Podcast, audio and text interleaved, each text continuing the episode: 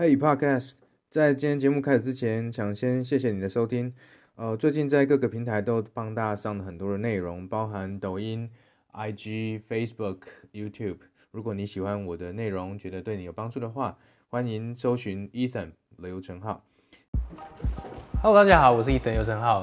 今天我们要来聊一下群众募资。喜欢群众募资的你，一定不能错过哦。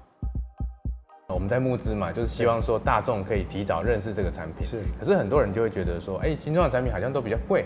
对，哎，这个东西要卖这么贵吗？你们是不是赚很大？是哦，可能有一些这些的 迷失或想法。我想透过这一系列的跟大家的 interview，然后去了解实际的状况应该是怎么样。这一系列产品也已经募资过两轮了嘛，哈，那接下来也要进行第三次的募资。对，对不对？那像这种募资在跟大众沟通的过程里面，你觉得最难的地方是什么？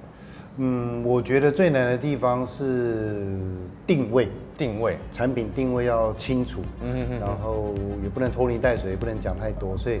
那个定位要恰到好处，就这个产品可以帮消费者解决什么样的问题？是，我觉得其实现在大家不缺任何东西。哎，对，没错没错，我们该有的都有了。那我们知道，其实像 Kickstarter 最初的时候是说想要有一些好的概念，然后让大家来支持。是，可是现在似乎有点变成说，呃，PR 公关跟呃市场商品的预购，哎，变得好像反而这个位置很重要的。对，那你怎么看 crowdfunding 这件事情？对消费者来说，跟对创业者来说的一个好。以公司的规模来看这件事情的话，我觉得比较中小型的公司或是初创的公司，以我的角度，从这个观点来看，crowdfunding 平台还是对我们这些公司很重要，很重要。对，因为包括定位，还有市场的接触、消费者的回馈等等，我们都不可能像大公司一样有那么多资源做前期的安排，跟那么大规模的试调、是经费的去运作。嗯嗯。那所以 crowdfunding 可以变成一个很有效率，但是很节省成本的方式。嗯嗯。然后也刚好这群人，他们有一点点闲钱，也有这个心，想要帮助创业者去。Discovery 这一段路，嗯哼嗯哼，那所以我觉得从这个角度来讲，我觉得蛮好的。嗯哼，但是当然，比较大的公司他们不缺这个市场验证，所以他们反而把它当成 PR。嗯哼，那我觉得这一点其实会比较有点扭曲这一块的。呃，运作了。其实群募的出现对于创新这这个生态圈的形成是很重要的，是它这个概念验证，然后确认说我们当初在开发这个产品的时候的呃定位设定是不是正确？对对。甚至包含现在做的更成熟、更细腻的，还有前期的一个预热，对一些问卷，这些东西都可以来帮我们很快的去修正。是。那也就是说，产品它的迭代会更快，也就越来越能够贴近这个消费者的需求。这边有看到，就是我们 Loft 的三代的产品，对不对？那当然可以跟我们分享一下，说，哎，每一代它其实一开始的核心，然后最后消费者的一些回馈的意见是什么？好，会促成说，哎，我们产品会这样一代一代的去演进。OK，呃，这是我们的第一代产品，就我们先就不管外形，先找一个最当初想要突破消费者的一个点，就是它的。功能到底有没有解决消费者的痛点？嗯嗯嗯。所以我们设计设定了一个 TA，是设定一个 TA 族群里面的痛点。嗯、那其实就我们是针对过敏的族群，也不能放太大。嗯、所以我们就不管造型，然后去做一个样子，就是想采用可乐罐的方式，因为可乐罐在呃生活大家周遭，所以它不会对形状不会觉得很在意。对对。所以我们就这样子做完之后，其实就把元素变得很简单，嗯、但是可以去知道消费者的各项反应，嗯哼，好，所以我们大概收集了六个不同的反应，是，然后我们觉得蛮重要的，所以我们就把它 build in 在呃第二代产品叫做 Loft Cube，所以消费者告诉我们说，他可能需要更安静啊，然后诶处理效能是不是再大一点啊，然后有一个可以清洗的东西，因为它需要可视化，OK，然后还有这个重心太高容易倾倒。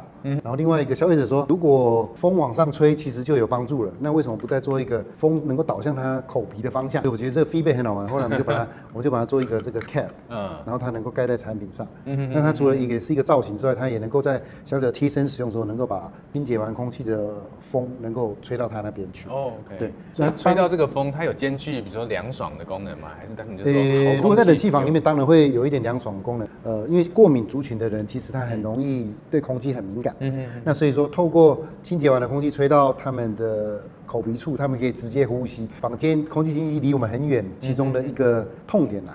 对，那所以我们就要打破这些事情。空气清新机附近空气最好，可是你却坐的离它很远。对，因为有种种因素，你必须把它放很远。对，那我们就是打破这件事情，把它重置一下这件事情。那一代到二代里面造景其实有一个很大的变化，然后因为这个是圆弧形的，然后它变成哎 cube 是一个方块形的概念，对对所以这个也是除了重心的问题，所以在设计上面其实也是应该花很多心思。我们像这种消费型的产品，对其实除了功能以外，它的造型也很重要。是是是。呃，Loop Q 之后，我们变成 Loop Duo，就是现在这个准备要去募的东西。那它其实就采用了刚刚您说的呃模组化的概念。那我们就我们就可以共用了好几个元件，透过设计让它的共用性增大。嗯那我们每次单一要做的开模的成本，嗯其实就会透过你有不同的产品线之后，你有可能会下降。嗯哼对对对。是。那你看它从高的，哎，因为重心的关系又变低了，哎，现在又稍微在长高了。对这里面最关键的差异是什么？最关键的差异，其实我觉得就是截面积。嗯哼，对，因为一个东西，呃，它的截面积其实跟重心的搭配会决定它的稳定度。嗯嗯，对，所以我们把截面积放大之后，重心下降，那其实它的稳定度就提高非常多了。嗯那这截面积大了之后，你再放高到某一个阶段的高度，其实它的重心还是一样是稳的。嗯哼。那就是这以前到里面怎么配重了等等问题所以不是只是单纯从外观去看，其实里面的配重跟结构的改变更重要了。对对，还有截面积。嗯哼嗯嗯嗯。那对于使用者来说啊，其实像一代、二代、三代的产品这样子，是他们在使用者族群中间有没有一些重叠，还是说有一些扩展？而本来没想到说这一群人其实哎、也会对我们的产品有兴趣。对，你一开始聚焦在这种过敏的族群里面嘛。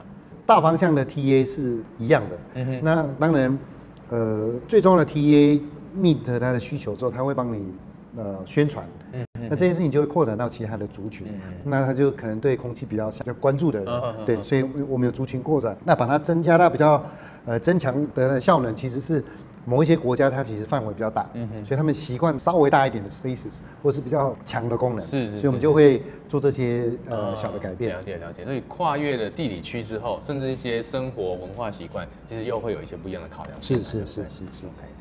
经过这集影片，你已经了解一些新产品的定位、概念验证，还有群众募资要注意的事情。接下来我们还有更多详细的内容，别忘了订阅，以免错过最新的通知哦。拜拜。谢谢你今天的收听。我相信很多人现在才刚开始听 Podcast，或许你跟我一样是一边听一边工作或做其他的事情。如果你觉得我的内容对你来说有价值，不要忘了订阅并分享给你的朋友。那如果你还想听什么样的内容，也欢迎你留言告诉我。祝你有个美好的一天，拜拜。